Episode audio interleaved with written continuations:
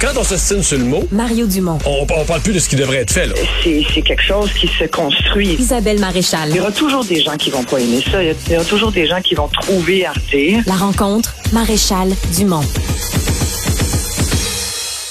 Bonjour Isabelle.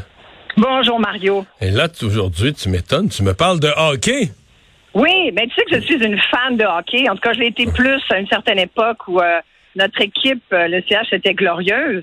Donc, ça commence à faire un méchant bout. Ouais, mais là, si je comprends Ouais, bien, hein? ton cœur saigne là, quand même. Mais là, bon, écoute, mon cœur saigne et puis je le dis avec à la fois beaucoup de- beaucoup d'amour pour cette équipe, même si euh, tu vois aujourd'hui, je trouvais qu'il y avait une belle nouvelle, Nick Suzuki qui devenait nouveau capitaine, euh, jeune, le plus jeune capitaine du CH de toute l'histoire, 23 ans, un beau message qu'on envoie aux jeunes générations de hockeyeurs au Québec et, et, et bref. Tout ça euh, passe au second plan quand tu vois le chandail de Nick Suzuki, le C d'un bord et le RBC de l'autre bord. Et là, tu te dis, c'est quoi ça? Et on apprend finalement que le chandail du CH a été vendu à une institution euh, financière. Mario, c'est la fin d'une ère où le chandail de la Sainte Flanelle échappait aux impératifs commerciaux. Et ça, là, c'était quelque chose de sacré, tu vois. On en avait. Ben, L'an der- dernier, c'était le casque. Il y avait, il y Oui, avait le Belle casque. sur le Ben, casque. Voilà, les bandes, tu sais, les bandes avant, il n'y en avait pas de pub.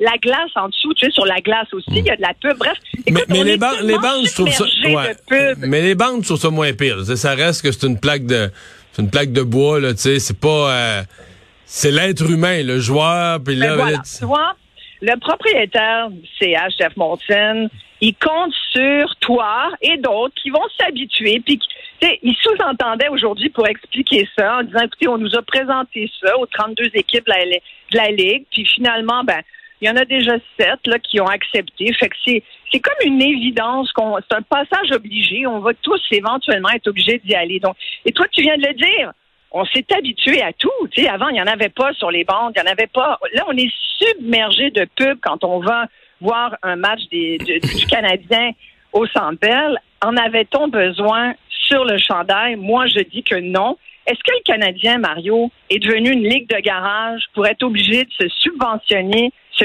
financer grâce à la commandite sur son chandail?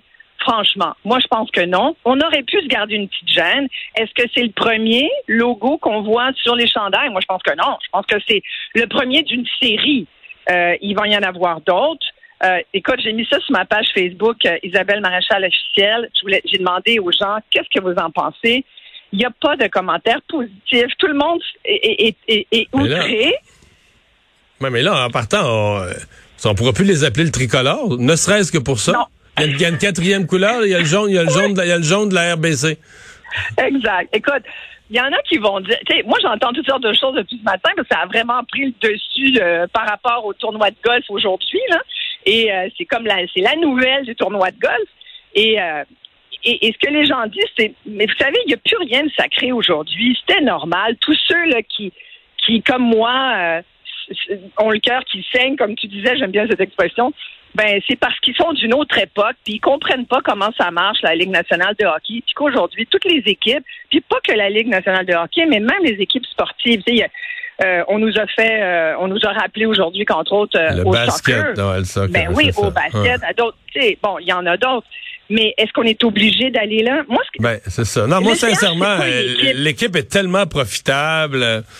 tellement, écoute, il y a Ce que je me demande, là, les, les chandails qu'ils vendent à la boutique, 300 pièces là, ouais. eux, il y aura, il va avoir le logo dessus, parce que là, si tu veux avoir le vrai chandail identique à celui que les joueurs portent, il faut qu'ils te foutent le logo dessus aussi.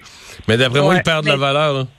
Non, y a, je pense pas qu'il y ait le logo de la RBC. En tout cas, c'est sûr que euh, ça doit être un deal payant. Là, on l'a pas chiffré aujourd'hui, mais euh, c'est plusieurs millions. Là. Ça, c'est sûr. Peut-être même au-delà de 10 millions. Là. Mais en même temps, je trouve que ça vient égratigner euh, un symbole. On- ce chandail-là, sans doute, à mon avis, c'est le plus beau de tous les chandails de la Ligue nationale de hockey, sincèrement. Et plus largement, tu vas dire, mon Dieu, Isabelle, tu t'emportes, mais c'est vrai, plus largement, je dirais même un des plus beaux chandails sportifs sur la planète sport. Sincèrement, il est magnifique. Il est magnifique.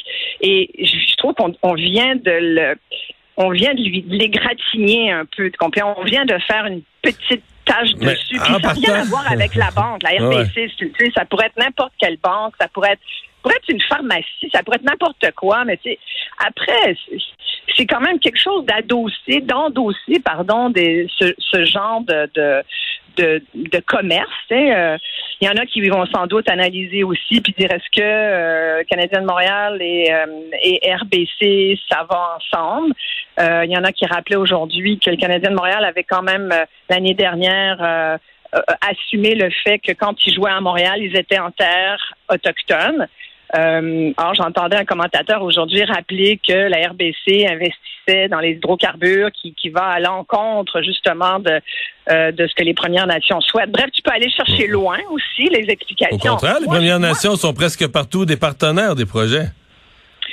C'est pour ça que moi, je, je regarde, euh, puis c'est pas anecdotique, là, je pense, parce que c'est le début du- d'une nouvelle ère où, sincèrement, maintenant, ça va être ça. Tu vas, tu regarder un match au Centre Bell, tu regardes à la télé, tu vas t'habituer à ce logo-là. J'espère qu'il n'y en aura pas trop. Je trouve qu'il aurait pu le mettre sur le côté de la manche et non pas devant. Euh, C'est très bizarre. Euh, je pense qu'on aurait pu s'en passer aussi par principe, par respect pour les fans qui payent déjà grassement quand ils vont voir leur équipe.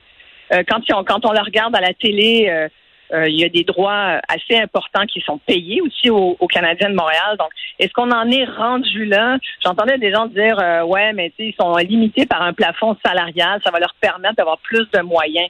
Pas sûr de ça du tout. Donc, euh, écoute, sincèrement, un peu décevant. Puis je dis ça avec euh, malgré tout euh, beaucoup de bienveillance pour cette équipe que je sou- que je souhaite éventuellement glorieuse à nouveau.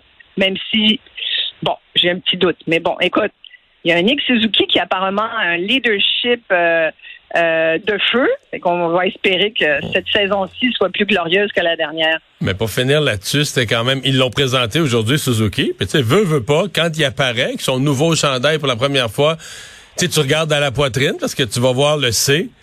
Ouais. Puis tu vois aussi gros, sais, de l'autre côté, là, 12 pouces à côté, tu vois aussi gros un logo de banque. Moi, ça m'a fait, euh, un peu comme toi, ça m'a fait vraiment ordinaire. Tu veux me parler euh, du meurtrier d'Alexandre Livernoche, euh, qui est en demande pour une libération conditionnelle? Oui, en fait, euh, il l'est pas encore. Il, il a, il aurait droit à une euh, demande de libération conditionnelle parce que ça fait 22 ans euh, que la- qu'il a tué ce jeune euh, garçon et dans des conditions, c'est un meurtre sordide. C'est un des pires crimes euh, kidnappé, violé, poignardé, enterré dans une sablière à Sorel-Tracy. Ce petit garçon-là a eu aucune chance. Mario Bastien, c'est un pédophile récidiviste. Il l'était au moment où on l'a libéré d'ailleurs, avant qu'il tue euh, le petit Alexandre. Et aujourd'hui, il aurait droit. Il a eu, euh, il a eu une sentence à perpétuité. hein, Mario, perpétuité là, c'est 25 ans euh, sans sans libération, mais à partir de 25 ans, il peut demander d'avoir une commission qui regarde son dossier et qui décide ou non de le libérer sous condition. Dans ce cas-ci, pour tous ceux qui se demandent, est-ce que le meurtrier d'Alexandre Hivernoche devrait avoir droit à une libération conditionnelle? Moi, je dis que la réponse est non. Et ce dossier-là, je m'y suis beaucoup intéressée. J'ai euh, interviewé euh, souvent Pierre-Hugues Boisvenu, qui est un des, grands défenseurs du droit des victimes, qui s'est plusieurs fois euh, opposé à la libération de plusieurs criminels. Même si je te dis ça, puis en même temps, je pense que la réhabilitation, là, c'est important dans notre système. Tu sais, on peut même dire c'est le fondement de notre système parce que ça donne un certain espoir à certaines personnes qui ont commis un crime. Est-ce que tout le monde est réhabilitable? La réponse est non. Et en particulier des pédophiles et en particulier des récidivistes. Il y a des, il y a des formes de criminalité qu'on n'arrivera jamais à réformer, même avec toute notre bonne volonté. C'est très complexe, la réhabilitation. Puis il y a des gens qui sont devenus très, très bons aussi à manipuler les commissaires, les faux repentirs. On a déjà vu ça. Ils manipulent le système, ils manipulent les intervenants qu'ils ont devant eux. Puis, mais les victimes et les familles, les victimes, là, je te parle des victimes qui restent, c'est les familles des victimes. Euh, je connais bien Sylvie Girard, la mère d'Alexandre Livernoche, et Et sincèrement, cette femme-là vit un calvaire depuis 20 elle, ans. Elle, elle, a parlé à Benoît euh, euh, Oui. ce, ce midi. euh, Bon, justement, le demandant euh, que, que, que cette libération puisse pas être accordée, un peu dans le même sens que ce que tu es en train de- d'exprimer. euh. Mais euh, il- on, on dit que notre système est entièrement basé sur la réhabilitation. Bon, moi, je suis parfois découragé de notre système, mais je trouve qu'il est hautement laxiste. là.